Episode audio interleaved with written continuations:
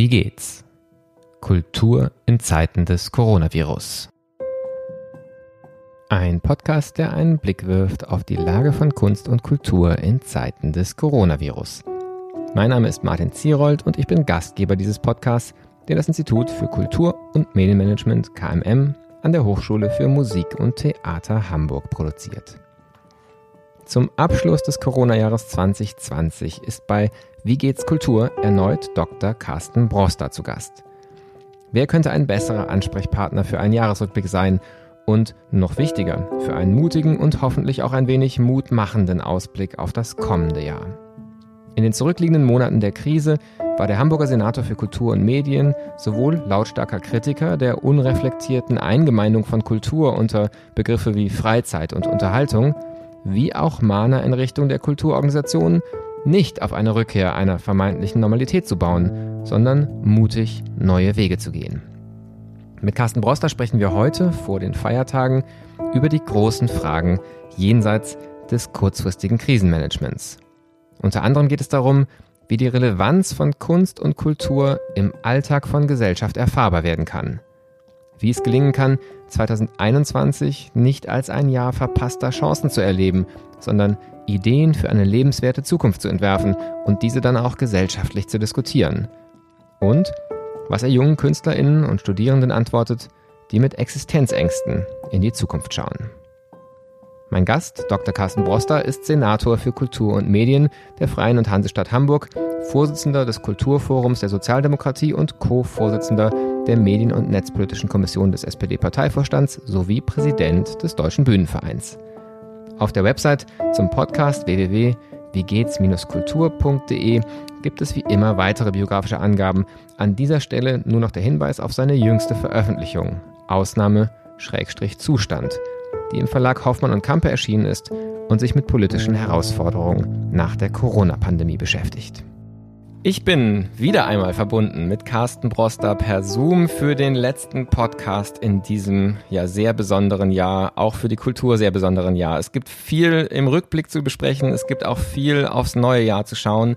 Die erste Frage ist aber unsere traditionelle, ganz allgemeine Frage. Lieber Herr Broster, wie geht's? Erstmal Schön, dass ich nochmal dabei sein darf, lieber Herr Zierold. Wie geht's? Ging schon mal besser, ist vielleicht die richtige Antwort an der Stelle, weil dass es nur Kultursenator gut geht in einem Moment, in dem wieder alles geschlossen ist, kann man nicht ernsthaft sagen. Vielleicht ein bisschen besser, weil ich das Gefühl habe, dass wir als Stadt und als Land insgesamt jetzt den Mut und die Konsequenz aufbringen, tatsächlich in sozusagen eine konsequente Beschränkung des öffentlichen Lebens zu gehen, in der Hoffnung, dass wir dann danach auch schneller da wieder rauskommen, als wenn wir in so einem halb geschlossenen Zustand in der gesamten Gesellschaft blieben, der aber die Kultur ja unvermindert in voller Härte seit November trifft. Insofern ein bisschen die Zuversicht, dass wir im Januar vielleicht wieder anfangen können, an der einen oder anderen Stelle ins kulturelle Leben einzusteigen. Ja, das Thema beschäftigt sicherlich ja alle gerade ganz stark in der Kultur und auch darüber hinaus. Ähm, wie wird jetzt der verschärfte Lockdown sein? Wann wird er zu Ende gehen? Wie kommen wir da wieder raus? Vielleicht bleiben wir tatsächlich dann auch kurz bei dem Thema, ohne zu lange jetzt bei tagesaktuellen Fragen zu sein. Aber ein Thema hat ja die Kultur bei diesem ersten, zweiten Lockdown, man weiß ja gar nicht mehr genau, wie man zählen soll, bei dem Lockdown Light, wie es auch manchmal hieß, sehr beschäftigt, nämlich die Art der Begründung und dann auch dieses Gefühl, unverhältnismäßig stark getroffen zu sein und dann auch noch mit, Verhalt, äh, mit Unterhaltung und Freizeit so ein bisschen ähm, abgewertet zu sein. Sie haben, finde ich, sehr differenziert reagiert und sich damals ja, wenn ich das richtig gelesen habe, schon eigentlich so geäußert, dass sie gesagt haben, eigentlich glaube ich, wir bräuchten einen schärferen Lockdown. Aber wenn man es so macht, dann ist es fatal, wie es kommuniziert worden ist. Ist das so als Ihre Position richtig beschrieben? Und ähm, wie, wie würden Sie sozusagen darauf schauen, wenn meine Wahrnehmung eigentlich ist, dass wir vielleicht ein bisschen viel darüber gesprochen haben, welche Labels die Kultur bekommen und ein bisschen wenig, was die Kultur eigentlich tun kann. Ich hätte mir da ein bisschen mehr Aufmerksamkeit gewünscht, auch auf kreative Lösungen und nicht nur diese Klage, ähm, sich falsch bezeichnet zu fühlen.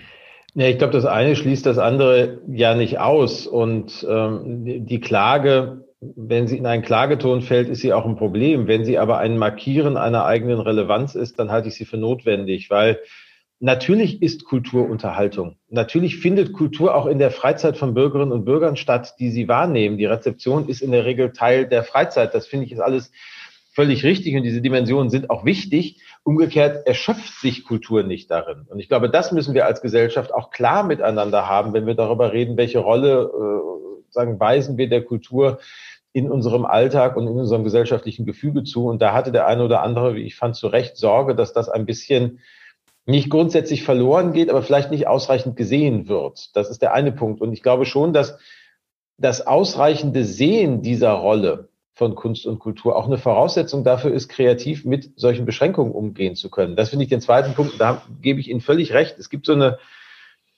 so eine Haltung in Teilen des Kulturbetriebs, und es wird auch weniger, die ein bisschen davon geprägt ist, dass man das Gefühl hat, die Akteure sind beleidigt, ob der Umstände, die es ihnen nicht erlauben, so zu arbeiten, wie man aber gewohnt ist zu arbeiten. Und so sehr ich diese Emotionen verstehen kann, so sehr die mich auch vielleicht manchmal beschleicht, glaube ich, muss man die beiseite drängen und sich sagen, nee, wir arbeiten eigentlich immer mit Beschränkungen. Jetzt kommen noch mal welche hinzu und dann arbeiten wir mit denen auch, aber wir suchen uns die Wege, auf denen wir trotzdem zu unserem Publikum kommen und auf denen wir trotzdem kulturelle Angebote machen können. Ich glaube, dass das ganz wichtig ist. Aber natürlich fällt es leichter, sich dazu zu motivieren, wenn man das Gefühl hat, man tut etwas, das eine Gesellschaft auch wertschätzt. Und zwar nicht nur als Zerstreuung, für die es ja auch alternative Möglichkeiten gibt. Da brauche ich dann sozusagen kein Stadttheater und kein Museum für. Da kann ich mir dann ja auch andere Orte und Wege suchen, wenn es nur darum geht, Zeit totzuschlagen, sondern sozusagen sich aufzuraffen, in die gesellschaftliche Auseinandersetzung darüber zu gehen, dass das, was man tut, wichtig ist. Darauf muss man achten. Und das ist etwas, das ist natürlich in erster Linie etwas, das muss ich als Haltung eines Kulturschaffenden, eines Verantwortlichen einer Kulturinstitution, einer Künstlerin, eines Künstlers ausstrahlen können, dass mich das umtreibt und dass ich auch diesen Relevanzanspruch habe. Aber es fällt ein wenig leichter, wenn man das Gefühl hat, da gibt es auch ein Publikum, das das so sieht. Und das war, sagen, der Punkt, der mich ein bisschen kitzlig gemacht hat, weil wir da zumindest aus dem staatlich verfassten Bereich heraus Ende Oktober, Anfang November ein anderes Signal gesetzt haben. Nämlich eins, Uli Kuhn hat das ja so schön gesagt in seinem Berliner Zeitungsinterview, dass ihn das an den pietistischen Protestantismus des 19. Jahrhunderts erinnert hätte, wo der Weg zur Hölle auf diesen ganzen klassischen Darstellungen immer gesäumt war von den Bordellen, den Spielbanken und den Theatern. So als den Vorboten der Hölle, wenn man so will. Und da finde ich, sind wir Anfang des 21. Jahrhunderts darüber hinaus und es bricht der Politik auch keinen Zacken aus der Krone, wenn sie das signalisiert, dass sie das auch so sieht. Und das ist ja seitdem auch mit dem Infektionsschutzgesetz passiert, mit dem nächsten Beschluss der Ministerpräsidentinnen und Ministerpräsidenten, sodass wir da jetzt eine andere Lage haben. Und ich mir sehr wünsche, dass die Kreativität aus der Kultur heraus diese digitalen Möglichkeiten, die man hat, zu nutzen, auch die analogen Möglichkeiten, die ja teilweise auch noch da sind, zu nutzen, dass man das auch tut und mit Werbe angeht. Also ich werde jetzt vor Weihnachten auch noch einmal sagen, mit einer Band zusammen auf der Bühne stehen und wir machen eine Lesung, die wir dann streamen. Also solche Sachen gehen ja irgendwie auch und wir probieren Sachen aus, die hätten wir wahrscheinlich nie ausprobiert, wenn es nicht einen Lockdown gegeben hätte. Auf so eine beknackte Idee wäre man im echten Leben wahrscheinlich nicht gekommen. Jetzt haben wir gesagt, wir machen das mal und gucken mal, was passiert. Diese Potenziale einfach mal zu machen, auszunutzen. Ich glaube, das ist die Chance, weil alle auch verzeihen, wenn was schief geht. Ja, ich finde diesen dieses Thema der Wertschätzung in dem Zusammenhang äh, sehr wichtig und auch spannend. Ähm, und an anderer Stelle äh, habe ich mir Gedanken darüber gemacht, wenn in einer Beziehung ähm, der eine Partner zum anderen sagt, du schätzt mich nicht mehr richtig wert, äh, ich will mehr Wertschätzung von dir, dann wäre so aus einer aus einer Außenperspektive mein, meine Frage immer, wie wahrscheinlich ist es, dass das durch den Vorwurf nicht genug wertgeschätzt wird, tatsächlich Wertschätzung entsteht. Und meine Frage ist insofern auch dieses Label, was die Politik da sozusagen der Kultur aufgedrückt hat, war das einfach ein handwerklicher Schnitzer in der Eile oder spricht daraus nicht tatsächlich, dass die Relevanz, von der die Kultur glaubt, sie zu haben und auch meint, sie haben zu müssen, und ich glaube, bei diesem meint, sie haben zu müssen, sind wir uns einig, aber vielleicht sozusagen nicht viel gewinnen wird, wenn sie einfach sagt, erkennt endlich, wie wichtig wir sind, sondern vielleicht auch mehr sich selbst befragen müsste und sich fragen müsste, wie kommt es denn, dass das passiert ist, dass wir so in Unterhaltung und Freizeit und äh, vielleicht sagen in so eine seichte Ecke gestellt worden sind und unsere eigentliche Relevanz gar nicht gesehen ist. Ist das nicht auch was, was die Kultur sich selbst vorhalten muss? Ja, massiv. Und das passiert ja auch massiv, wenn ich ehrlich bin. Also ich mag Ihr Bild sehr. Mir hat mal ein, einer meiner akademischen Lehrer die schöne Lebensweisheit hinterlassen, wenn du in einer Beziehung mehr als zehn Prozent Metakommunikation hast, ist die Beziehung kaputt. So, man hat das Gefühl, zwischen Kultur und Politik hatten wir in den letzten Monaten 90 Prozent Metakommunikation. Insofern äh, kann man schon sagen, da ist, ob da jetzt wirklich ein zerrüttetes Verhältnis ist oder nicht, aber nach dieser Logik zumindest haben wir ein Problem. Punkt. So, die Frage ist, zum ersten kann man etwas an dieser Beziehung ändern. Da muss man schon mal feststellen, das ist dann der Unterschied und da hakt dann die Beziehungsmetaphorik, weil wir unweigerlich auf ewig miteinander verheiratet sind weil politisches Handeln und politische Entscheidungen innerhalb eines kulturellen Gefüges stattfinden und das gar nicht ohne können. Die Frage ist nur, wie sieht das kulturelle Gefüge aus und wer ist Teil dieses kulturellen Gefüges und wer wird darin gehört und wer hat darin Relevanz und Wirkung.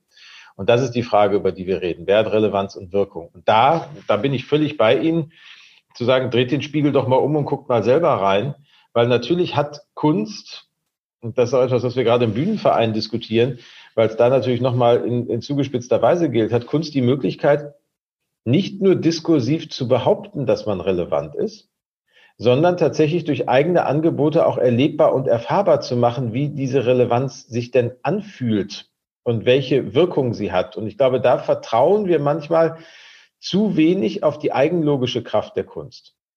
Das setzt aber natürlich voraus, dass ich Wege und Mittel habe und finde, wie ich an mein Publikum auch in solchen besonderen Zeiten unter den jetzigen Beschränkungen kommen kann. Aber wenn mir das gelingt, nehmen wir mal so ein Beispiel, wo es ja auch klappt mittlerweile, gestreamte Theaterstücke. Wahrscheinlich vor einem Jahr noch jemand für ausgeschlossen gehalten, dass wenn wir sagen, wir sagen, sagen, wir streamen etwas, was auch schon länger im Repertoire ist, wir verkaufen dafür 1000 Karten, die Leute sagen, ja, will ich haben und dafür auch Geld zahlen und sich das auch angucken und das gut finden, weil es eben professionell gemacht ist und was bringt. Das macht ja beispielsweise das Schauspielhaus in Hamburg jetzt und es funktioniert. Die Nachfrage übersteigt an vielen Stellen äh, das Angebot, weil man eben sagt, man bleibt innerhalb der Größenordnung des Theatersaals und pumpt das jetzt gar nicht auf eine andere Dimension auf, weil man eine, eine logische Beziehung dazu haben will. Und ich glaube, das hat eine schöne Dialektik, weil es einerseits funktioniert, weil es zeigt, was das Theater kann und weil es aber all denen, die das Theater schon kennen, gleichzeitig immer wieder verdeutlicht, was auch fehlt in diesem Raum und was dann die besondere Magie des Theatersaals und des dort gemeinsam sitzend und live erlebens, was auf der Bühne passiert, auch verdeutlicht, weil ich weiß nicht, wie Ihnen das geht, mir schon so geht, dass ich mich zwar durch den Stream durchaus angesprochen fühle, aber immer auch so ein Verlustgefühl mitläuft. Das ist sozusagen immer so ein zweiwertiges Erlebnis und dieses Verlustgefühl im besseren Sinne macht mir ja Lust darauf, da endlich mal wieder hingehen zu dürfen. Und wenn man das schafft, dann macht man, glaube ich, ganz viel von dem, was man eben mit Intendanteninterviews oder mit Interviews vom Präsidenten des Deutschen Bühnenvereins, die sagen, das ist jetzt aber wichtig, dass die Kunst berücksichtigt wird, nicht schafft.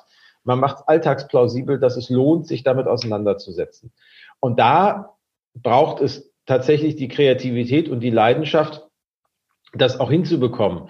Aber ich muss auch sagen, für viele in der Kultur, die ja de facto seit März nicht mehr unbeschränkt gearbeitet haben und in Teilen auch seit März gar nicht mehr arbeiten konnten, weil zwar vielleicht zwischendurch Lockerungen rechtlich möglich waren, aber ökonomisch es nicht möglich war, diese Lockerungen auszunutzen und mit denen was zu machen. Also manche sind ja noch im ersten Lockdown mit ganz wenigen Ausnahmen. Oder nehmen wir ein Beispiel, bei, als sozusagen ich zum Bühnenvereinspräsidenten gewählt wurde bei der Jahreshauptversammlung in Uli Kuren verabschiedet wurde, da haben die Intendanten Uli Kuren zum Abschied sagen einen Auftritt von Reinhard Grebe geschenkt, der sozusagen in einer Bar stand und ich bin der Präsident, sein altes Lied damals über Horst Köhler gesungen hat, das natürlich dann, wenn ein Präsident geht, eine, eine schöne Konnotation hatte. Das haben sie logischerweise aufzeichnen müssen und konnten also den, den Clip einspielen, das war mal anders geplant und sagten dann hinterher, das sei der einzige Auftritt gewesen, den Reinhard Grebe in diesem Monat gehabt hätte. So, also das ist ja die, die Wirklichkeit und da verstehe ich auch jeden Künstler, der sagt, Leute, das fällt nach dieser Zeit verdammt schwer, sich noch zu motivieren und noch was zu finden, wie ich jetzt eigentlich an mein Publikum herankomme. Und mit der Emotion müssen wir auch umgehen. Und deswegen sind dann eben solche eher, weil das war ja der zweite Teil Ihrer Frage, ich vermute eher achtlosen Bemerkungen, die ja eine Beziehung auch kaputt machen können, wie wir alle wissen. Das sind ja nicht sozusagen gezielte, geplante Angriffe. Und ich glaube, es war eher eine Achtlosigkeit in dem Beschluss der Ministerpräsidentin und Ministerpräsidenten. Deswegen war der auch so schnell zu heilen mit den nächsten Beschlüssen. Das war jetzt ja kein großer kein großer gesellschaftlicher Diskurs, den es dazu braucht, um da zu einer veränderten äh, Beschreibung auch zu kommen, sondern man hat einfach so eine Kategorie gebildet und hat gesagt, okay, Schulen und Kitas bleiben offen, weil Bildung offen bleiben muss. In der Wirtschaft muss alles offen bleiben, wo vor allen Dingen lange Produktionsketten dranhängen, wo ich weiß, dass wenn ich vorne was zumache, ich hinten in der Folgewirkung dann auch ökonomische Konsequenzen habe, die dann gleich sagen Hunderttausende von Beschäftigten und große Wertschöpfungspotenziale betreffen. Also Beispiel, ich mache ein Autohaus zu, dann fährt kurze Zeit später kein Wagen mehr in Wolfsburg vom Band das heißt, das zieht sich ja viel weiter zurück. Und dann bleibt so eine Restkategorie. Und diese Restkategorie machen wir jetzt mal zu und das ist alles das, was Menschen in ihrer Freizeit machen. Ich glaube, so ist das von der Logik her gewesen und der eine oder andere war auch hinterher erschrocken, dass das so war. Es gab auch den einen oder anderen, der vorher gesagt hat, so können wir das nicht machen. Da würde ich jetzt über niemanden den Stab brechen. Und es ist gut, dass wir da jetzt anders drüber reden. Dann können wir das jetzt auch sein lassen und uns tatsächlich darum kümmern, wie wir Kunst und Kultur auch unter diesen beschränkten Bedingungen trotzdem zu ihrer Geltung verhelfen. Aber nochmal, sie müssen sich erlebbar und erfahrbar machen und nicht nur behaupten, dass sie relevant ja, an der Stelle würde ich gerne auch nochmal anknüpfen und wir kommen aber nachher sicherlich auch nochmal erstens auf die Rolle der Künstlerinnen und Künstler und auch auf ihre neue Rolle beim Bühnenverein, die natürlich auch eine ganz spannende ist, gerade auch wenn man ins nächste Jahr hinausschaut. Aber die Haltung der ähm, in den großen kult geförderten Kultureinrichtungen vor allen Dingen, ich habe mich bei dieser Abwehr von den Fitnessstudios, den Glücksspielhallen und auch den Bordellen letztlich gefragt, ob das sozusagen die einzige Assoziation dieser Vorhof der Hölle eigentlich ist. Ich denke dabei an Shakespeare's Globe Theatre im, im, auf der südlichen Seite von äh, der Themse in London, ähm, was genau der Ort war, wo all das nebeneinander war und ich glaube, wo diese Erfahrbarkeit der Relevanz im Alltag von Menschen tatsächlich gegeben war.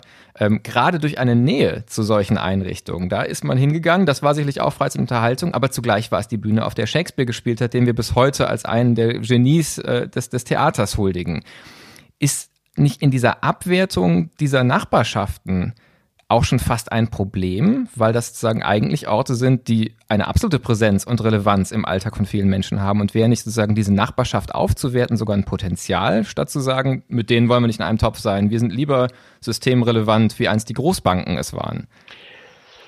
Also, ob wir jetzt uns gemeinsam an die Aufgabe machen müssen, Spielbanken aufzuwerten, das äh, übersteigt gerade meine kreativen Fähigkeiten, das zu tun, wenn ich ganz ehrlich bin. Natürlich haben Sie, was das Globe Theater angeht, recht. Das war aber auch noch, ähm, also das viktorianische Theater ist ein anderes als dann das Theater der moralischen, als moralische Anstalt von Schiller, das ja immer noch bis heute so ein wenig die Rezeption von Bühnen in Deutschland prägt, was aber auch eine Engführung ist. Ich glaube, wir müssen beides hinbekommen. Und äh, wenn man so will, hat Shakespeare das in der Art und Weise, wie dort Theater stattgefunden hat, aber natürlich auch in der Rigidität, in der das Theater dann wiederum die gesellschaftliche Schichtung ja schon baulich dargestellt hat, ähm, natürlich geschafft, alltagsplausibel zu sein, aber auch nicht unbedingt den Anspruch zu haben, dadurch jetzt noch zusätzliche Räume zu öffnen. Zumindest nicht in der Darbietung, sondern das war dann tatsächlich Brot und Spiele fürs Volk, wenn man mal so will. Auch, ich finde das wichtig, um das ganz klar zu sagen, das, das ist gar nicht der Punkt. Aber es gibt ein etwas jenseits davon und das finde ich ist das, was man nicht vergessen darf, Kunst hat immer was damit zu tun, dass wir Menschen mehr sein wollen, als wir sind. Physisch. Also wir suchen immer nach etwas, was außerhalb unseres Selbst liegt, was wir vielleicht auch nur gemeinsam schaffen können. Und diesen Anspruch, finde ich, muss man benennen dürfen. Und ich finde, man, man sollte ihn auch benennen, weil es um mehr geht. Es geht am Ende und da unterscheiden sich Kulturorte dann eben schon, zumindest in ihrem Potenzial, nicht unbedingt in ihrer Nutzung überall, aber in ihrem Potenzial von den anderen genannten Orten, es geht um öffentliche Orte.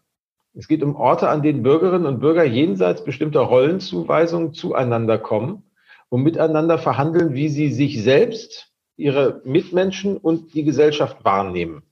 Und dafür bekommen sie ein Deutungsangebot und daraus passiert dann irgendwas. So, und das ist jetzt schon was anderes als die Art der Zusammenkunft in einem Bordell, um es mal ganz vorsichtig anzudeuten. Und ich glaube, dieses Mehr wertet das andere ja gar nicht ab in seiner gesellschaftlichen Rolle. Aber da ist noch was.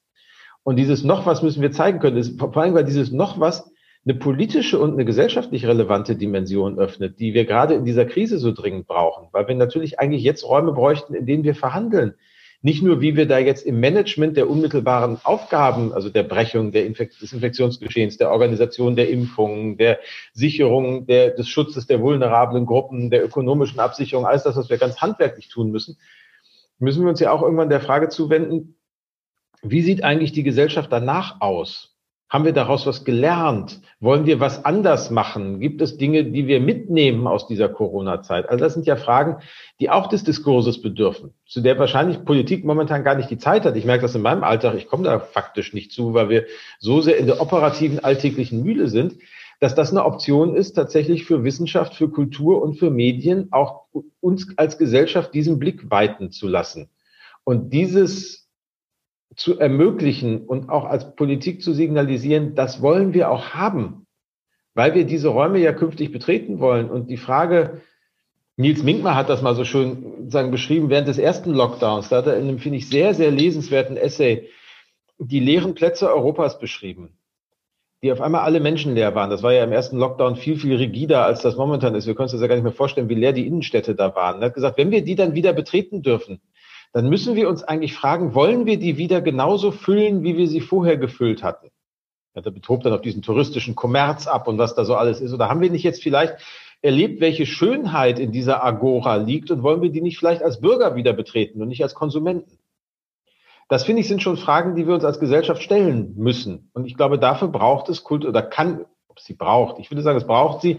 Mindestens können kulturelle Interventionen uns dabei helfen, dass wir diese Frage nicht beiseite drängen können, dass wir ihr nicht ausweichen können, sondern dass wir uns mit ihr beschäftigen. Und darauf hoffe ich ein wenig, dass uns das gelingt. Und das setzt aber dann voraus, dass wir als Gesellschaft signalisieren, ja, darüber wollen wir auch nachdenken. Und ja, das wollen wir uns äh, als Aufgabe auch mit auf die Agenda schreiben, wenn wir darüber reden, wie soll das eigentlich weitergehen, wenn wir hoffentlich ab Mitte 21 das Gröbste hinter uns haben und dann quasi eine neue Normalität sagen, definieren oder aber einfach aus Achtlosigkeit in die alte zurückfallen und dann ein halbes Jahr später anfangen rumzunölen, ob wir eigentlich gar nichts gelernt haben aus dem, was uns da passiert ist dieses Genöle könnte man ja fast jetzt schon äh, beginnen. Das will ich auch vermeiden ähm, und will zugleich aber so eine Beschreibung anbieten, das, wie ich dieses Jahr wahrgenommen habe, mit Blick gerade auf diese Fragen und dann eher vielleicht Sie bitten ähm, zu sagen, wo Sie Optimismus herziehen, dass uns gelingt, nicht in einem halben Jahr dann weiter zu nölen, sondern vielleicht wieder positiver auf die Situation zu schauen. Dann machen Sie mal. Ich habe ähm, tatsächlich diesen ich will es fast utopischen Moment äh, am Anfang des ersten Lockdowns tatsächlich so empfunden. Und ich frage mich im Nachhinein, war das eigentlich sagen naiv oder gab es tatsächlich so einen Moment, wo es ein, es fühlte sich damals für mich wirklich greifbar an, dass genau diese großen Fragen in Bewegung kommen. Dass man sich fragt, wie können wir diese Pause, die erzwungen ist, die sich keiner so gewünscht hat, nutzen, um all die Themen, die ja auch auf dem Tisch und auf der Hand liegen, sei es jetzt aus einer kulturellen Perspektive, Kultur und Gesellschaft, sei es aber auch Nachhaltigkeit und so weiter, wie können wir das jetzt angehen? Und das ging für mich auch so weit, dass ich das Gefühl hatte, im Supermarkt ähm, der Abstand zum anderen Menschen unter der Maske, man hat sozusagen so ein Aufeinander Acht geben gespürt. Ein, ein Bewusstsein, dass wir alle letztlich im gleichen Boot sitzen. Ähm, mehr als sicherlich vor dem Lockdown. Das ist für mich seit vielen Wochen und Monaten so nicht mehr spürbar. Ähm, es gibt eine für mich wahrgenommene Gereiztheit, Hektik im Alltag wieder sehr viel stärker. Es gibt ein Genervtsein, sich beäugen. Im Zweifelsfall schicken sich Nachbarn gegenseitig die Polizei auf den Hals, weil der eine findet, dass der andere mehr tun müsste und der andere fühlt sich irgendwie von dem, was er tun muss, schon äh, überfordert und gegängelt. Also dieses Gemeinsame und damit ja auch eine Basis, um sich gemeinsam zu fragen, wie wollen wir weiterleben, das sehe ich doch wieder sehr äh, in Frage gestellt. Und eigentlich habe ich den Eindruck, ist die Ausdifferenzierung und Segmentierung von Gesellschaft, die wir vorher auch schon hatten, fast mindestens so sehr wieder spürbar. Ähm, bis hin zu den Rissen, die durch Familien gehen, wenn es darum geht, wie feiern wir jetzt Weihnachten? Ähm, glauben wir an Corona? Glauben wir nicht an Corona? Also das ist ja tatsächlich ähm, Diskussion, die tatsächlich sehr was, was, was Unmittelbares für viele Menschen gerade hat. Das heißt, so diese, äh, diese, diese Chance, vielleicht war sie gar nicht da, vielleicht war das nur ein romantisches Ideal, vielleicht war sie aber auch da, scheint gerade nicht mehr so richtig präsent zu sein. Nun beginnt der zweite Lockdown. Haben Sie einen Optimismus? Und wenn ja, woher nehmen Sie den? Oder vielleicht auch ganz äh, pragmatisch gefragt, was können wir alle tun, damit wir nicht in einem halben Jahr die große Geschichte der verpassten Chance erzählen, sondern vielleicht wieder an diesem Punkt nochmal kommen, uns eben zu fragen, wie wollen wir unsere Innenstädte nutzen, als ein Beispiel für, wie wollen wir nach dem Lockdown nicht einfach zurück ins Alte gehen, sondern uns auf dem Weg zu etwas Besseren machen.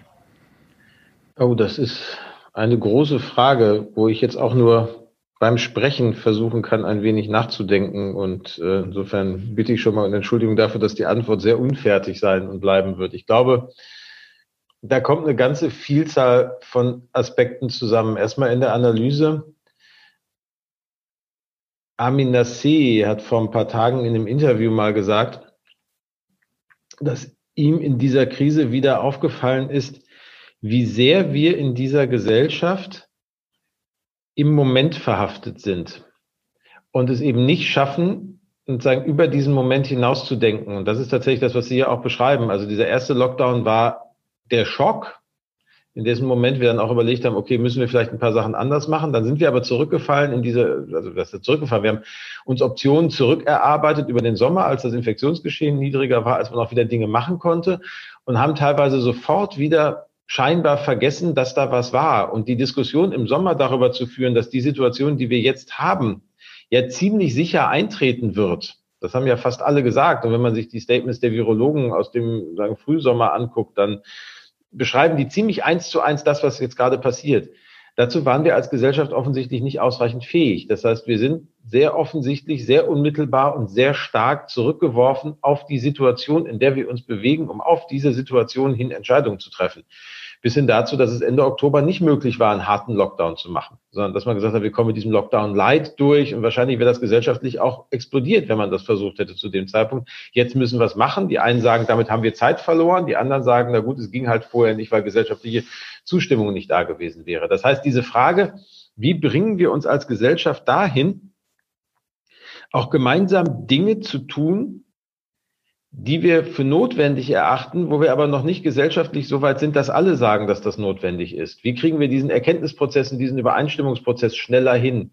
Ist, glaube ich, schon eine Aufgabe, die wir alle mit aus dieser Zeit herausnehmen, weil da merken wir gerade, dass dieser Präsentismus, will ich mal sagen, dieses im Jetzt gefangen sein, ein echtes Problem ist, auch nur auf einer acht oder zehn Wochen Frist strategische Entscheidungen zu treffen. Und über solche Zeiträume reden wir ja gerade.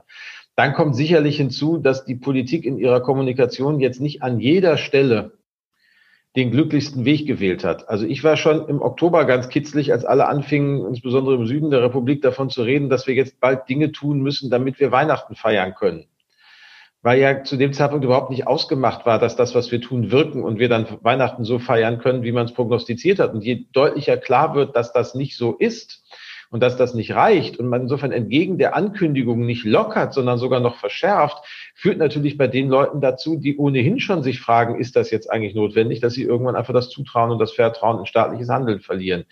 Und das führt dann dazu, dass der Staat schwieriger in der Lage ist, sozusagen diese Verständigungsprozesse mit Blick auf die Zukunft zu organisieren, was wir aber ja tun müssen aus dem politischen Raum. So, das sind die, die Risiken, die ich sehe. Die woher ziehe ich meine Zuversicht, dass wir das doch anders hinbekommen? Ich glaube ganz profund daran, dass der Großteil von uns, nicht alle, aber der Großteil von uns eigentlich keinen Gefallen daran hat, unzufrieden zu sein mit der Situation, in der man lebt. Also es gibt eine gesellschaftliche Gruppe, die will das, die macht das Unzufriedensein zum politischen Geschäftsmodell. Das sehen wir am rechten Rand und bei den Populisten. Aber ein Großteil, glaube ich, will eigentlich in einer Gesellschaft leben, die funktioniert und die lebenswert ist, wo ich in eine Innenstadt gehen kann, in der was los ist und wo ich nicht in verbretterte Schaufenster gucke, wo ich in Schulen gehe, die funktionieren, die Kinder Spaß haben am Lernen und über digitale Geräte verfügen, mit denen sie auch lernen können, wenn sie mal zu Hause sind, die in offene Theater gehen kann, aber wenn die Theater dann irgendwie Beschränkungen haben, auch andere Möglichkeiten finden, wie sie an ihr Publikum kommen. Und ich könnte das jetzt durchdeklinieren. Und ich glaube einfach, eigentlich haben wir ganz tief in uns drin die Neigung, Dinge besser machen zu wollen, als sie sind und zu glauben, dass es möglich ist, Dinge zu verbessern. Und wir haben jetzt, die Metapher ist dann immer die vom Brennglas. Ich weiß nicht, ob die so stimmt, aber sagen, wir haben jetzt durch Corona in vielen gesellschaftlichen Bereichen erlebt, wo wir einen Verbesserungsbedarf haben. Und es liegt ausschließlich an uns als Gesellschaft, ob wir uns dazu aufraffen zu sagen, da gehen wir ran oder ob wir sagen, nee, interessiert mich alles nicht, ich nöl lieber rum darüber, dass es nicht klappt, wenn wir wieder in dem Zustand sind, dass ich wieder nölen darf, weil ich aus der unmittelbaren Bedrohung raus bin. Und da will ich mir einfach nicht die Zuversicht nehmen lassen, dass wir eigentlich die Fähigkeit haben zu sagen, da gehen wir jetzt gemeinsam ran und dass sich ein paar Leute finden, die sagen, wir fangen schon mal an und wir zeigen den anderen durch das Anfangen, dass es Spaß machen kann, Gesellschaft in dieser Form zu verändern, offener zu machen, auch resilienter zu machen gegenüber Krisen, auch politische Möglichkeiten äh, sagen nochmal zu stärken. Denn das letzte, das ist vielleicht das letzte Beobachtung, das letzte Argument, das wir in den, sagen, in den vergangenen Jahren immer gehabt haben, wenn es darum ging, Dinge nicht zu tun, war ja, das können wir politisch nicht entscheiden, das ist der Markt, der das regelt. Das Argument ist weg. Wir haben in diesem Jahr an so vielen Stellen gezeigt, wie wir sehr wohl als Gesellschaft in der Lage sind, sehr robuste Entscheidungen zu treffen. Auf einer kurzfristigen Basis, klar, also nichts Dauerhaftes. Aber wir haben gezeigt, wir können und wir wollen Marktgesetze außer Kraft setzen, weil sie ja eben keine Naturgesetze sind, sondern auch nur gesellschaftliche Vereinbarungen. Und wenn ich die dauerhaft verändern will, kann ich das natürlich nicht mit einer Exekutivanordnung machen, wie jetzt bei Corona. Aber ich kann natürlich eine gesellschaftliche Debatte darüber organisieren, ob wir eigentlich finden, dass die Art und Weise, wie wir bestimmte Ressourcen verteilen, richtig ist. Ob die Solidarität, wie wir sie leben, richtig ist. Oder ob wir und sagen, nicht diese These von, ach, wenn ich an meine eigene Freiheit denke und mich, mich selber schütze, dann schützt sich ja irgendwie jeder selber, ob das vernünftig ist. Wir sehen in dieser Krise, das ist so nicht, sondern der andere muss sich um mich kümmern, damit ich geschützt bin. Ich kümmere mich um die anderen, damit die geschützt sind. Ziehen wir daraus eine Konsequenz? dann haben wir eine Chance, was zu machen. Ziehen wir daraus keine, dann fallen wir tatsächlich zurück in den Status quo ante. Aber es ist eine gesellschaftlich völlig offene Frage, wie es ausgeht. Und es ist an uns und auch an der politischen Auseinandersetzung daran, was zu verändern. Und meine Hoffnung ist ein bisschen, dass ja dieses Herauskommen aus der Krise parallel geschieht zu einer Bundestagswahl. Und zwar zu einer Bundestagswahl, bei der wir noch nicht mal darüber abstimmen, bleibt die Person Kanzlerin, die es jetzt 16 Jahre lang war, sondern da stehen neue Personen auf dem Platz mit neuen Angeboten. Und die Chance, eine grundsätzliche Debatte zu führen. Darüber, wie es zukünftig sein soll, ist da. Ob wir die ergreifen, ob die Kandidatinnen und Kandidaten, die Parteien die ergreifen, ob wir als Gesellschaft die dazu zwingen, das müssen wir sehen. Aber das Feld ist weit offen. Und ich wünsche mir sehr, dass wir den Mut haben, dieses Feld gemeinsam miteinander zu betreten und daraus was zu machen. Aber nochmal, das liegt nur an uns. Und wenn es nicht passiert, liegt es auch nur an uns. Dann liegt es nicht an den Umständen, sondern liegt es daran, dass wir nicht den Mut und nicht die Kraft aufgebracht haben, uns diese Fragen jetzt zu stellen und zu versuchen, sie zu beantworten. Mir liegt jetzt natürlich die Frage auf der Zunge, ähm, welcher Person oder welchen Personen Sie zutrauen, auch für so eine Debatte zu stehen. Ähm, das führt aber wahrscheinlich zu einer, sagen, einem Sprechen über Namen oder auch ein Verweigern eines Sprechens über Namen, das gar nicht so fruchtbar ist. Deswegen frage ich anders. Ähm, wäre es überhaupt gut, wenn wir so eine Debatte personalisieren? Also ist tatsächlich die Nähe zu einer Bundestagswahl, die ja ganz stark in der öffentlichen Wahrnehmung immer mehr zu einer doch auch personalisierten Frage von Kanzlerin, Kanzlerwahl sein äh, gehen wird, ist das ein guter Kontext, weil man Dinge auch zuspitzen kann, weil es vielleicht gelingt, Personen zu finden, die für Modelle stehen, für, für Zukunftswege stehen? Oder wäre das eine Frage, die eigentlich vielleicht besser entpersonalisiert über Sachthemen äh, diskutiert werden müsste? Ja, also wenn ich über Zukunft rede und wenn ich über politische Gesellschaftsmodelle rede, dann kann ich nie nur über Personen reden. Dann kann ich vielleicht sagen, ich verbinde eine Person mit einem Programm, aber im Kern geht es um Programme. Und ich glaube, das ist auch das, das Entscheidende, mit dem man sich auseinandersetzen muss. Sind dort und dann natürlich am Ende gesprochen durch Personen, aber das ist dann eher auch eine mediale Randbedingung. Aber sind dort Vorstellungen von einer Gesellschaft, die besser ist als die Gesellschaft, in der wir jetzt leben?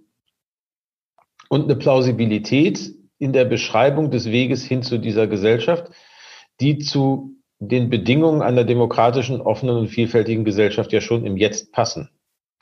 Und das sind Fragen, von denen ich finde, die müssen in einer Bundestagswahl diskutiert werden. Also die Frage nur, ich bin besser als die oder ich bin besser als der, die halte ich für so müßig wie langweilig, auch wenn ich weiß, dass sie an der einen oder anderen Stelle mediale Präsentationsbedingungen irgendwie besser erfüllt, weil es eben leichter ist zu sagen, die zwei oder die drei kämpfen jetzt um was. Klar, da hat man Protagonisten, Antagonisten, da erzählt man eine Story.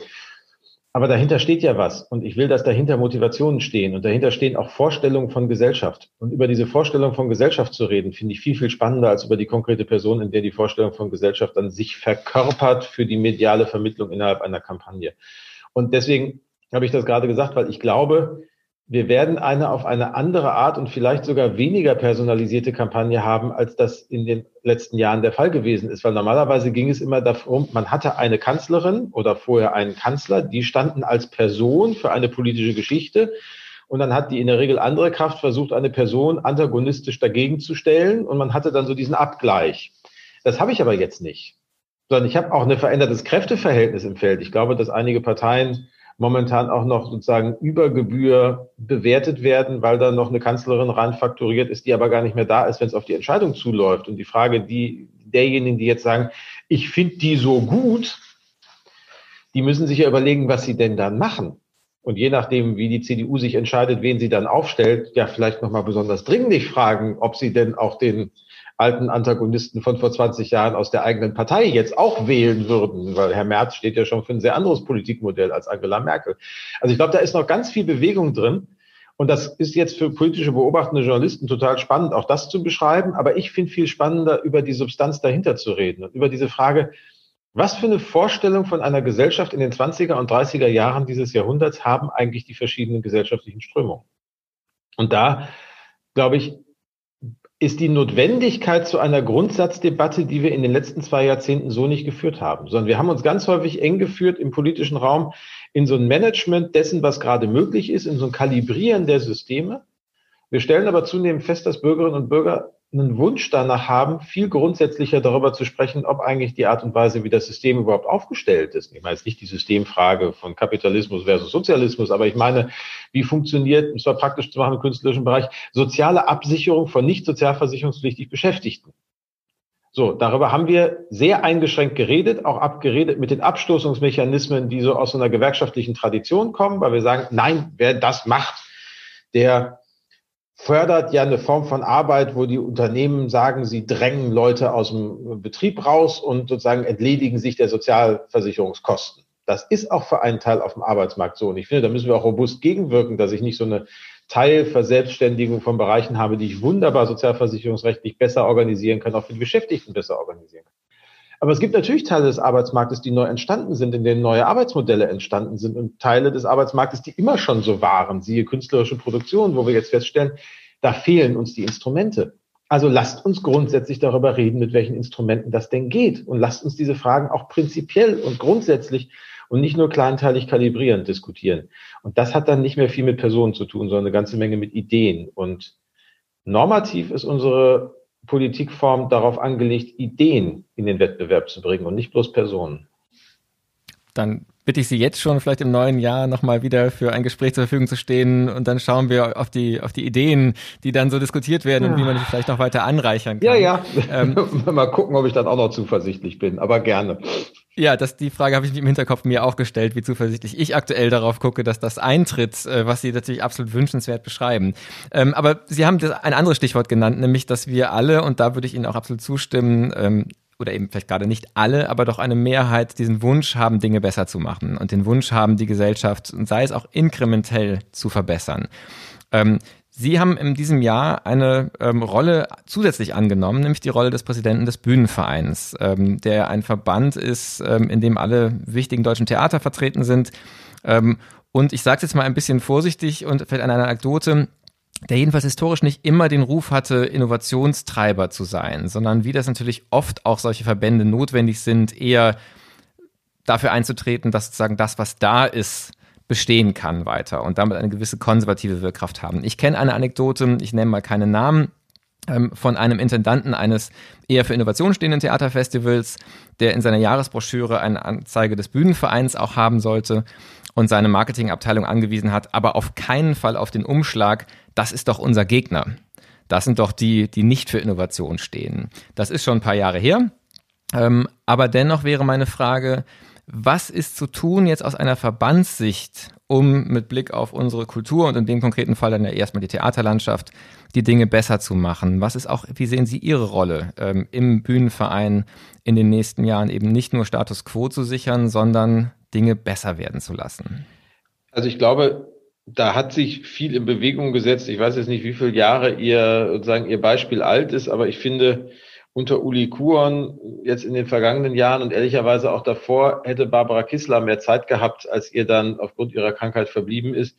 Glaube ich, das sind schon jeweils Personalentscheidungen gewesen, die viel verändert haben. Und ich will das mal am Beispiel dessen, was Uli Kuhn in der Vergangenheit gemacht hat, belegen, was ich damit meine.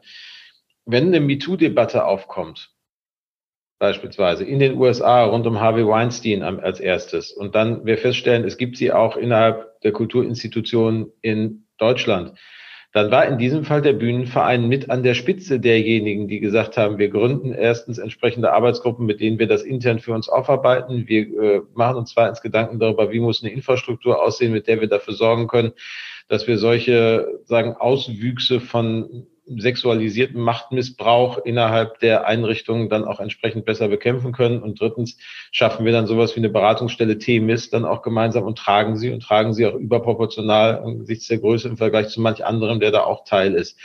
Das ist das, finde ich, Gegenteil von der Wahrnehmung, wie man den Bühnenverein in der Vergangenheit gesehen hat, wenn man ein kontroverses Thema angenommen hat und das auch durch die Kontroverse hindurch hin auf eine operative Lösung gesteuert hat die Frage, wie gehen wir um mit dem Ensemble-Netzwerk, die ja sozusagen von der Seite der Schauspielerinnen und Schauspieler Themen ansprechen, die im Theaterbetrieb auch angegangen werden müssen, wenn wir uns überlegen, wie organisieren wir eigentlich künftig Arbeit innerhalb äh, der Theater und Orchester.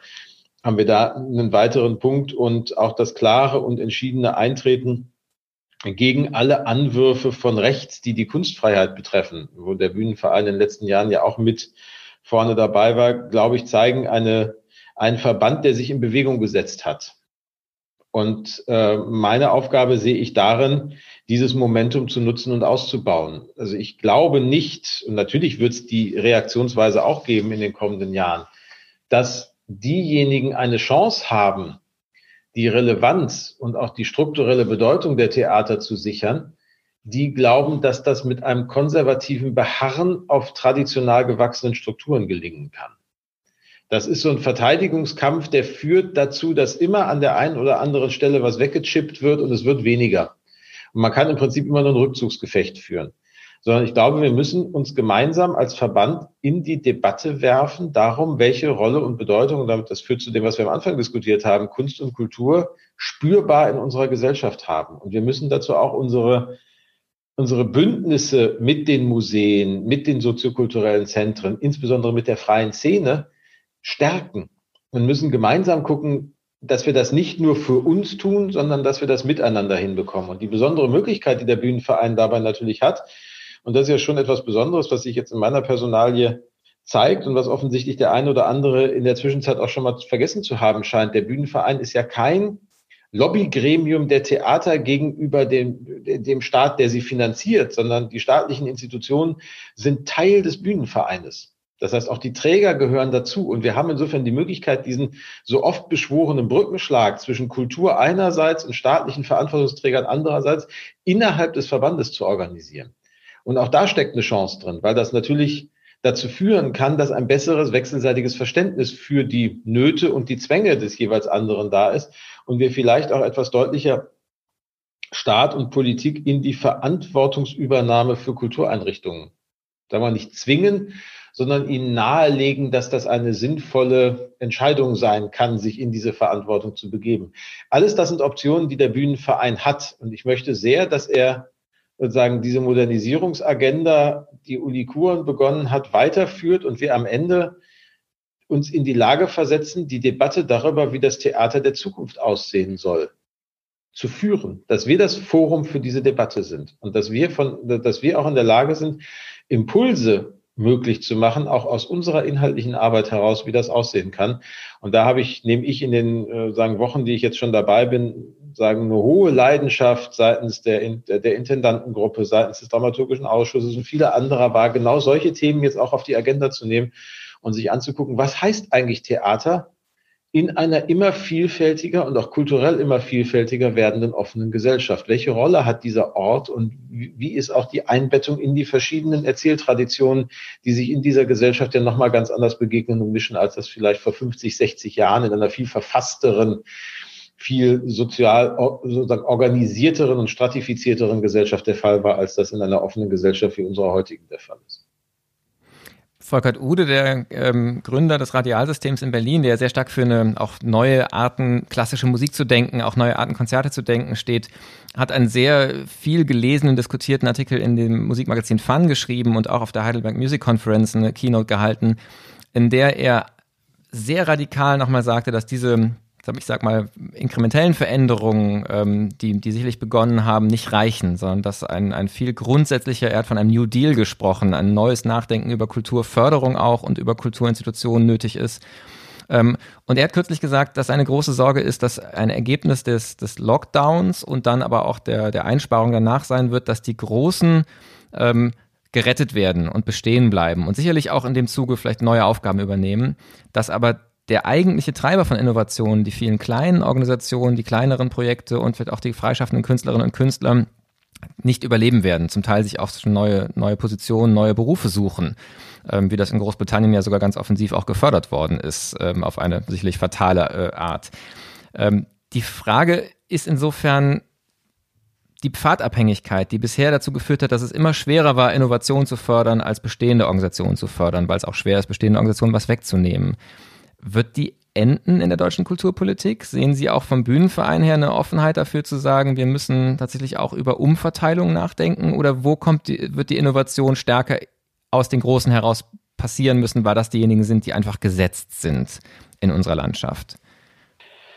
Also ich bin großer Anhänger der These, dass wir eine neue Vereinbarung darüber brauchen, wie wir eigentlich Kulturförderung und Kulturpolitik insgesamt aufsetzen. Das betrifft einmal die Frage Verhältnis von Förderstrukturen. Und ja, es ist vollkommen richtig. Wir haben in den letzten Jahren und Jahrzehnten auch dadurch, dass der Bund ja stark auf den Platz gegangen ist und der Bund ja nur sehr limitiert überhaupt Dinge machen darf und er darf eben Infrastruktur im Sinne von Steine, wenn ich es mal sozusagen ganz klassisch, die darf er viel leichter fördern, als er Programme fördern darf. Insofern macht er das auch und ver, sozusagen vergrößert nochmal das Ungleichgewicht, das wir an dieser Stelle haben. Das äh, ist ja auch einer der Hintergründe der Debatte, die wir jetzt nicht aus dem Theater weg über die Zukunft der Stiftung Preußischer Kulturbesitz äh, sagen miteinander haben, weil der Bund dort zwar beliebig viel sanieren und bauen darf, aber die Betriebsmittel nicht erhöht werden in gleichem Umfang, weil er dafür die Länder braucht, die momentan nicht mitmachen bei Betriebsmittelerhöhung, weil sie andere Probleme in ihren Haushalten haben. So, und dann führt es dazu, dass ich immer schöne neue Gebäude habe und immer mehr Probleme habe, die mit Inhalte zu füllen. Das heißt, das Problem Verhältnis von Hardware- und Softwareinvestitionen und Mitteln ist ein echtes und ein ernsthaftes und eins, das auch angegangen werden muss. Ich bin etwas, das ist meine sozialdemokratische Ader, etwas zurückhaltend, was diese Forderungen nach dann revolutionären, fundamentalen Veränderungen angeht, weil die Erfahrung zeigt, dass die nicht, also am Ende dann eben doch nicht funktionieren. Erstens sind die Beharrungskräfte wahnsinnig groß. Also wenn jetzt jemand sagen würde, ich mache mal Institutionen zu, weil ich mehr Geld brauche, um das in freie Projekte zu schieben, kann man sich leicht ausmalen, was in der Stadtgesellschaft passiert. Das funktioniert normalerweise nicht. Und auch auf Bundesebene, wir haben darüber in den letzten Koalitionsverhandlungen diskutiert, ob man quasi mit Blick auf die Bundesförderung mal eine Liste schreibt, in der man guckt, was gibt es denn und was ist aus welcher Grund, Sicht sinnvoll und äh, begründbar, war die nächste Frage natürlich die völlig berechtigte der Realpolitiker. Ja, und dann, wenn wir das wissen und wenn wir dann sehen, da ist etwas vielleicht nicht berechtigt gefördert, streichen wir denn dann ernsthaft die Förderung, haben wir die Kraft dazu? Ich glaube, da muss man sich auch ehrlich machen, dass man sie wahrscheinlich nicht hat und das eine Forderung ist, die besonders dann gut funktioniert, wenn man in einem wenig geförderten Bereich sich bewegt.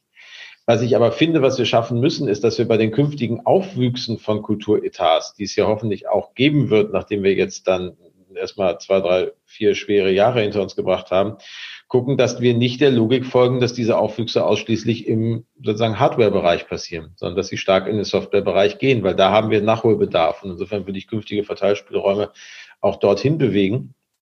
Und ich würde zweitens gucken, dass wir es bleiben lassen, weil ich doch das schwierig finde, sozusagen dem Narrativ Vorschub zu leisten, dass es auf der einen Seite die traditionsbewahrenden Institutionen und auf der anderen Seite die innovationsgetriebene freie Szene ist, äh, sozusagen gibt. Erstens diskutieren wir mit den Akteurinnen und Akteuren der freien Szene, die jetzt schon seit ein paar Jahren am Kulturmarkt in Anführungszeichen sind, ja auch schon längst über die Institutionalisierung der Förderung weil die dauerhafte Projektförderung irgendwann ja auch an ihr Ende gerät und jemand, der Ende 40 ist, insofern aber noch 20 Jahre künstlerische Schaffen vor sich hat, aber so eine übliche Kaskade von Fördermöglichkeiten einer Region durch hat, momentan ja häufig an die Kante getrieben wird, dass man sagt, okay, jetzt muss ich woanders hinziehen, um dann nochmal von vorne anzufangen, was ja auch nicht plausibel ist. Insofern sind wir da dann auch dabei zu gucken, müssen wir eigentlich institutionalisiert freie Szene fördern. Und was nehme ich ihr aber wiederum, wenn ich damit anfange? Und wie mache ich das und wie sind da die Wege? Ich glaube, da haben wir eine spannende kulturpolitische Diskussion noch, wie wir das hinbekommen. Aber richtig ist, dass wir viel stärker, und da können wir auch lernen aus dem, was beispielsweise die Kulturstiftung des Bundes in den letzten Jahren gemacht hat, weil die, finde ich, viele gute Ansätze genau dafür entwickelt hat, wie man themenbezogen und innovationsbezogen Steine ins Wasser wirft und guckt, was passiert. Was wir hinbekommen müssen, ist das so zu verzahnen, dass danach Kommunen und Länder übernehmen können. Im Tanz ist das sehr gut gelungen, in anderen Bereichen müssen wir dann auch besser werden. Und das sind Themen tatsächlich, die gehören für mich in eine solche Debatte über so ein Cultural New Deal dazu, wo wir eben die Frage Hardware, Software, die Frage der verschiedenen Ebenen der institutionellen und fördernden Verantwortung für die Kultur vom Bund bis zur Kommune und natürlich am Ende auch die Frage der, sagen, der, der internen Solidaritäten des kulturellen Feldes, will ich mal sagen, miteinander debattieren. Wir haben ja Situationen gehabt, wo wir vor zwei Jahren bei den Theaterpreisen mal eine Situation hatten, wo Kampnagel, glaube ich, mehr Preise im klassischen Theaterbereich gewonnen hat als die Münchner Kammerspiele, die mehr aus dem Bereich der freien Szene eingesammelt haben. Also die Grenzen werden ja schon, verflüssigen sich da ja schon. Und das ist gut. Aber auch ein Stadttheater mit einem festen Ensemble und einem festen Repertoire kann Innovation leisten. Genauso wie freie Szene einen Kanon aufbauen kann. Da sind wir, glaube ich, schon längst de facto viel weiter in der Mischung der Felder, als wir das manchmal so in der kulturpolitischen Wahrnehmung sind. Und ich wäre sehr dafür, wenn die kulturpolitische Wahrnehmung sich der realen Zusammenarbeit der Felder ein wenig annähern würde. Für mich war da ein sehr positives Beispiel das gemeinsame Veranstalten von Theater der Welt hier in Hamburg durch das Thalia Theater und Kampnagel, also ein internationales Produktionshaus und ein klassisches Stadttheater. Das sind so Momente, wo man merkt, ja, die Logiken des Arbeitens und Produzierens sind unterschiedlich. Aber wenn man die beiden mal miteinander in den Dialog bringt, entsteht wahnsinnig viel befruchtende Zusammenarbeit, die dann auch über den Tag und über dieses Festival hinausträgt. Da ist für Hamburg sicherlich auch ein Glücksfall, einfach Kampnagel zu haben, was natürlich in vielen Städten, ähm, auch Großstädten, so gar nicht der Fall ist, wo tatsächlich so ein Treiber auch, auch da ist. Meine vorletzte Frage vor der Abschlussfrage, also meine letzte Frage vor der Abschlussfrage ist eine Frage, die aus der Hochschule für Musik und Theater ein bisschen aus dem Alltag herauskommt. Wenn man an die nächste und übernächste Generation der Künstlerinnen und Künstler denkt und ich mich bei den Kolleginnen und Kollegen, die im künstlerischen Bereich unterrichten, umhöre, dann ist ein Wort, was die Stimmung unter vielen Studierenden betrifft, äh, was sehr oft fällt, ist Angst. Tatsächliche Zukunftsangst. Mindestens große Sorge über die Frage, in was für ein Berufspraxis bewegen wir uns hinein, gerade unter dem Eindruck dieses Jahres. Und Sie haben von zwei, drei, vier ähm, schweren Jahren, die mindestens vor uns stehen, auch gerade gesprochen. Was sagen Sie Studierenden, was sagen Sie jungen Künstlerinnen und Künstlern, die am Anfang ihres Weges stehen, ähm, die mit so einer Sorge, mit einer Angst in die Zukunft gucken und sich vielleicht wirklich auch ganz konkret fragen, ist es jetzt noch der Moment, an dem ich vielleicht einfach auch einen anderen Weg beschreiten sollte? Ich würde sagen, lass dich nicht beirren. Ähm, also erstens, wenn ich diese Geschichte höre, und ich komme gleich noch zu der realen Situation, weil ich glaube, die ist durchaus dramatisch und will deswegen mit der Anekdote die auch nicht verharmlosen. Aber ich fühle mich immer erinnert, als ich 1995 in Dortmund angefangen habe, Journalistik zu studieren und dann im ersten Semester die Einführung in die Medienökonomie hatte und äh, sagen, der Volkswirt, der die machte, dann in seiner Anführungsvorlesung zu uns kam, die war immer mittwochs 8.30 Uhr, was wir schon für eine unmenschliche Uhrzeit gehalten haben. Und er fing tatsächlich an, kam in den Raum rein, baute sich vorne an seinem Pult auf, guckte uns an und sagte, Sie haben eine der ökonomisch unsinnigsten Entscheidungen Ihres Lebens getroffen meinte damit die Aufnahme des Studiums, das wir gerade begonnen hatten, weil er eben sagte, damals, und dann erklärte er uns eher lang und breit, warum das Mediensystem sich umbauen würde, wir Journalisten nicht mehr in gleicher Art und Weise bräuchten. Also ähnliche Debatten, die wir jetzt im, Kultur, im kulturellen Feld auch haben. Und wir saßen da alle und dachten, nee, jetzt erst recht. So, und ich glaube, dieses Nee, jetzt erst recht ist die Motivation, von der ich mir erhoffe, dass sie da ist, weil der Wille zur künstlerischen und kulturellen Betätigung ist uns Menschen inhärent. Daran glaube ich zutiefst. Also wegen dieses Wunsches, sich selber zu übersteigen, wie wir vorhin schon diskutiert haben. Und das Fatalste, was wir als Gesellschaft jetzt machen können, sind solche Dinge wie die von Ihnen angesprochene britische Reskill-Kampagne nach dem Muster Lern doch was Ordentliches. Ne? Oder dann gab es ja auch diesen etwas verunglückten Film da in Baden-Württemberg, mit dem Tänzer, der sowas ja auch nochmal zum Ausdruck gebracht hat. Ich finde, da müssen wir als Gesellschaft wieder vorsichtig sein, dass wir zeigen, nein, wir wertschätzen das nicht nur, wir wollen auch diese künstlerischen und kulturellen Impulse haben und wir setzen uns gemeinsam dafür ein, dass es auch Rahmenbedingungen gibt, unter denen sie auch künftig stattfinden können, unter denen sie plausibel finanziert werden können. Und ich glaube, jeder, der jetzt sich entscheidet, einen künstlerischen, kreativen Berufs- und Lebensweg einzuschlagen, tut das ja in der Regel nicht, ähm, sagen, weil man auch noch zehn andere Dinge machen könnte, sondern dann irgendwie sagte, ja, in der Abwägung finde ich das jetzt irgendwie netter als Arzt. Sondern meistens ist da ja dann doch so ein innerer Drang, das zu wollen. Und dieser innere Drang, den halte ich für eine wesentliche Voraussetzung dafür, dass das auch gelingen kann, weil man, weil dieser innere Drang auch die Kreativität freisetzt, sich darum zu kümmern, dass die systemischen Bedingungen des Kulturproduzierens besser werden können. Und wir stehen vor Jahren, in denen wir, glaube ich, sehr fundamental darüber debattieren, wie wir Kunst- und Kulturförderung und Kunst- und Kulturproduktion in unserer Gesellschaft ermöglichen und verbessern können. Und in den Jahren mit auf dem Platz zu sein, ja, kann anstrengend sein. Kann auch bedeuten, dass man mal ein Jahr vor sich hat, wo man nicht weiß, wie es klar, wie, wie es klarkommt. Aber ich hoffe ehrlicherweise, dass wir in ein paar Jahren auf eine gestärkte Situation auch innerhalb der Künste hinaus, äh, sozusagen drauf gucken. Was dann auch was damit zu tun hat, dass wir gucken müssen, wen holen wir uns denn als Allianzpartner in solche Debatten mit rein? Wir gucken immer sehr stark auf den Staat und seine Rolle und das finde ich auch einerseits richtig und wichtig, weil der Staat das als Hauptinstrument einer Gesellschaft natürlich auch in der Lage sein muss, die Ressourcen dahin zu schieben. wo wir sie brauchen und er muss Kunst und Kultur maßgeblich mitfördern und ermöglichen. Aber natürlich erleben wir, und das haben wir vor Corona vor allen Dingen diskutiert, dass wir in bestimmten Bereichen unseres Landes, wo auf einmal Parteien die Verantwortung tragen, die das mit der Kunstfreiheit nicht so genau nehmen, dann auch auf einmal anfängt, der Staat ein unsicherer Kantonist zu werden. Also ich erinnere mich, vor anderthalb, zwei Jahren muss das, glaube ich, jetzt gewesen sein, an eine Tagung der sozusagen des Bündnisses der freien darstellenden Künste, die hatten Wolf Lotter zugeschaltet, den sozusagen Brand 1 Kolumnisten, der denen sehr deutlich ins Gewissen redete, verlasst euch nicht alleine auf den Staat. Verdammt nicht die Möglichkeit, mit eurer Kunst auch Geld zu verdienen am Markt, weil euch das widerstandskräftiger macht für den Moment, an dem der Staat auf einmal anfängt, euch Vorgaben zu machen, wie ihr vermeintlich Kunst zu betreiben hättet und wie nicht, wen ihr auf die Bühne lassen dürft und wen nicht. Also stärkt eure Resilienz auch durch zusätzliche weitere Standbeine, auf denen ihr steht, jenseits der staatlichen Förderung, seien es freie unabhängige Stiftungen, seien es Netzwerke, seien es Crowdfunding-Kampagnen oder schlicht Erfolg an einem Markt. Teile des, äh, sozusagen des Kunstmarktes sind ja echte Märkte und generieren auch richtig hohe Summen an Geld, wenn ich mir den Musikmarkt, den Literaturmarkt oder auch den Filmmarkt angucke.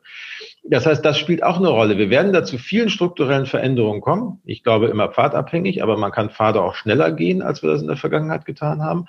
Und da dabei zu sein, jetzt als junger Mensch und jetzt auf den Platz zu kommen, kann auch dabei helfen, Türen als erster zu durchschreiten und in neue Felder hineinzugehen und neue kreative Potenziale zu entwickeln. Und ich hoffe sehr, dass jetzt Corona an der Stelle nicht den großen Freeze-Effekt auslöst, der alle sozusagen innehalten lässt und sich dann nochmal neu evaluieren lässt, sondern dass wir gemeinsam sagen, gerade jetzt gerade jetzt angesichts der gesellschaftlichen und der ökonomischen Umbrüche, vor denen wir stehen, brauchen wir Menschen, die mit einer künstlerisch kreativen Position und mit einer künstlerisch kreativen Leidenschaft sich in diese Debatten einbringen. Insofern hoffe ich sehr, dass die Angst zu einer Sorge wird, die einen wahrscheinlich nie in seinem Leben verlassen wird, aber aus der Sorge heraus auch sozusagen der Wille wächst zu zeigen, dass es geht wirft jetzt äh, aus der Sicht vom Institut für Kultur und Medienmanagement gesprochen natürlich auch die Frage auf, was gehört zu einer Ausbildung dazu von Künstlerinnen und Künstlern und in, sagen, inwiefern kann man auch dabei in die Hand geben, aber ich will Ihnen da nichts in, in,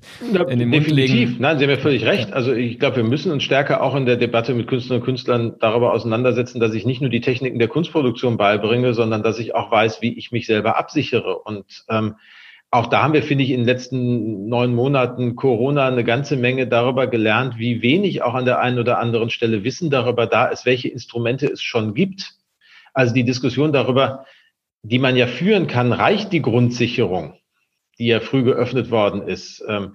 Ist aber eine Diskussion, die, die, die eine andere ist als die Diskussion, wir werden alleingelassen, niemand darf was beantragen, es gibt keine Hilfen für uns. Doch, die gibt es, aber teilweise habe ich in den Gesprächen gemerkt, es war gar nicht klar, dass man anspruchsberechtigt ist oder man hatte Sorge, dass man, beliebtes Beispiel, die wertvolle Geige, die man hat, dann irgendwie erstmal verkaufen muss, um von den Erlösen zu leben und dann erst bekommt man Hilfe. Wo natürlich vollkommen klar ist, nein, das ist ja dein berufliches Instrument, die brauchst du ja, um arbeiten zu können. Natürlich ist die raus. Also solche auch ganz praktischen Themen darüber, wie sichere ich mich ab, wie baue ich ein Geschäftsmodell, wie schreibe ich einen Businessplan, wie komme ich an Gelder, wie, wie, wie schreibe ich einen Förderantrag. Ich glaube, auch das sind Dinge, die man können muss und die handwerklich dazugehören. Genauso wie ich natürlich lernen muss, wie ich künstlerische Ausdrucks- und Darstellungsformen nutzen kann. Ja, wird sicherlich noch viel auch weiter zu besprechen, auch zu entwickeln geben, auch an den Hochschulen in dem Zusammenhang. Ja. Ähm, für heute ähm, kommen wir zum Ende. Weihnachten steht vor der Tür, der Lockdown steht vor der Tür, sagen doppelte Pause, doppelte Zeit zur Reflexion. Wie gehen Sie in diese Weihnachtspause und was sind so Momente der Inspiration oder das auch des zur Ruhe kommens und vielleicht auch wieder neue Kraft schöpfen fürs neue Jahr für Sie? Also erstmal klingt es fast paradox. Ich freue mich fast ein bisschen darauf. Also weil ich mache tatsächlich zwei Wochen Pause und ich merke auch, ich brauche die ganz dringend nach diesem Jahr. Und da liegt ein Stapel Bücher, von dem ich hoffe, dass ich mich ein bisschen da durchpacken kann. Vor allen Dingen freue ich mich aber darauf, mit meinen Töchtern und mit meiner Frau einfach mal Zeit zu verbringen und morgens nicht zu wissen beim Frühstück, was man um drei Uhr nachmittags tut, weil man es einfach nicht im Kalender hat, sondern weil man den Tag sich vor sich ausbreiten lassen kann. Und das äh, hoffe ich einfach, wird ein bisschen dabei helfen, dass man den Akku wieder auftankt. Wir haben uns vorgenommen, viel zu spielen, viel zu lesen, viel zu quatschen und einfach eine gute Zeit miteinander zu haben. Was ist ein Spiel, was im Hause Broster gerne gespielt wird? Also ein Spiel, ich habe jetzt, das darf ich nicht verraten, aber wir haben eins gekauft, das an Weihnachten, nach Heiligabend verschenkt wird. Da der Podcast vorher erscheint, werde ich es jetzt nicht verraten, aber es ist ein, ein kooperatives Spiel. Das ist schon etwas, wir, wir neigen irgendwie nicht dazu, Spiele zu spielen, wo man, also Mensch, ärgere dich nicht, ist ganz furchtbar, wo man gegeneinander spielt. Es funktioniert mit den Mädels deutlich besser, wenn wir Dinge tun, wo man gemeinsam das sozusagen ein, ein, abstraktes anderes dann erlegen muss oder sozusagen austricksen muss. Also kooperative Spiele stehen deutlich höher im Kurs. Wunderbar. Ich glaube, es ist fünf Monate ungefähr her, dass wir das letzte Mal gesprochen haben. Ich würde mich freuen, wenn ich vielleicht in vier, fünf Monaten wieder in Ihrem Kalender stehen darf. Ähm, und dann verraten Sie vielleicht auch noch, was das Spiel gewesen ist. Ähm, bis dahin wünsche ich erstmal tatsächlich dieses zur Ruhe kommen, die freien Tage vor sich liegen zu haben, dass Ihnen das auch wirklich mindestens diese 14 Tage gegönnt ist. Sage vielen, vielen herzlichen Dank für die Zeit und würde mich sehr freuen, wenn wir das im neuen Jahr zu gegebener Zeit fortsetzen können, das Gespräch. Danke. Ich danke Ihnen auch, wünsche Ihnen das Gleiche und das machen wir sehr gerne.